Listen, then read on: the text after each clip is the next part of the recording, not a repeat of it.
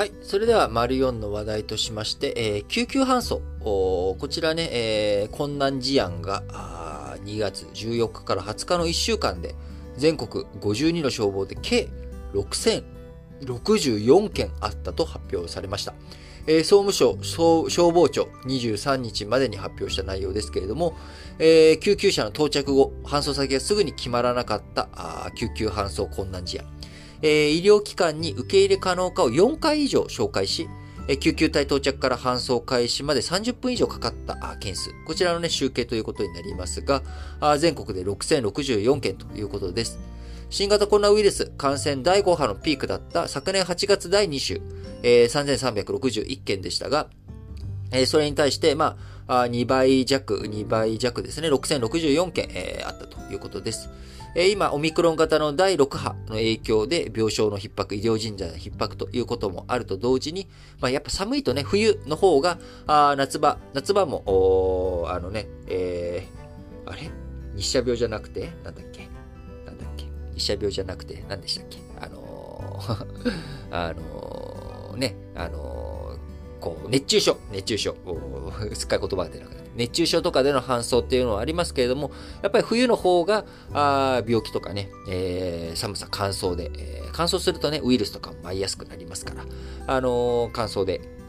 こう、いろんな、あ病気、あるいはね、あのー血圧変化、ヒートショック、えーなんか、こういったものも重なって、えー救急搬送困難6000強6000件超ということになっております。地域別では東京消防庁最多の2849件、大阪市消防局があ557件、えー横浜市消防局が432件ということで、首都圏や近畿圏での件数高止まりしているということになっております。えーすっかりね、最近もうあの、ウクライナ、ウクライナ、ウクライナっていう感じになってしまっているので、えーなかなかあの、新型コロナ、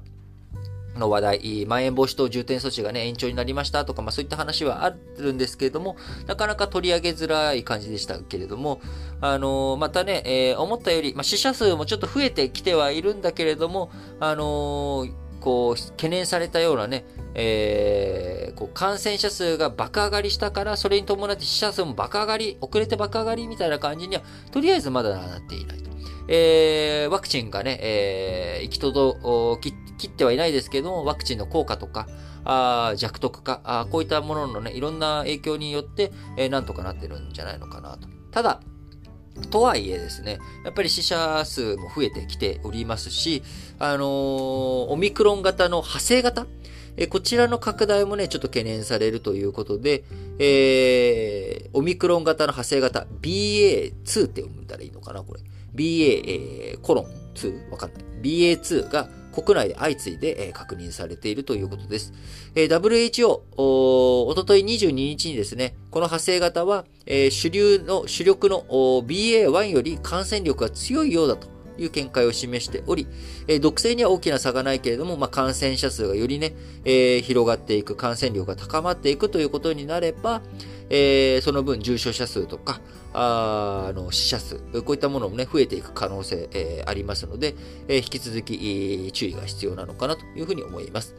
え東京都、2021年12月以降にですね、えー6、7件、えー確認したということがありますし、え神奈川県も3件、えーあったと。愛知県は16件、えー大阪府は13件ということで、えーこの BA2 がね、えー主力に置き換わっていく、主流に置き換わっていく可能性も十分にあるということで、えー今ね、あのー国内新規感染者数、ピークを、ピークアウトして減りってきているんですけれども、え再びこういったものでどんどん感染力強いものがね、え行き届くと、蔓延していくってことになると、あのー再び、こう、おーなんでしょう、感染者数がね、また増えていく。え感染者数が増えていくことに伴って、え重症者数とか死者数が増えていくという可能性も十分ありますので、まあ、過度に恐れる必要はないと思うんですけれども、えー今、一度ね、あの、感染対策、え手洗いやマスクの着用、まあ、こういったものをね、徹底していくっていう姿勢、え改めて大切にしていきたいなと思うと同時に、えー僕まだね、大あの接種券ようやく届いたんで、え3回目接種券、え3回目のね、予約とか準備して、えしっかりと対策対応を取っていこうかなと思っています。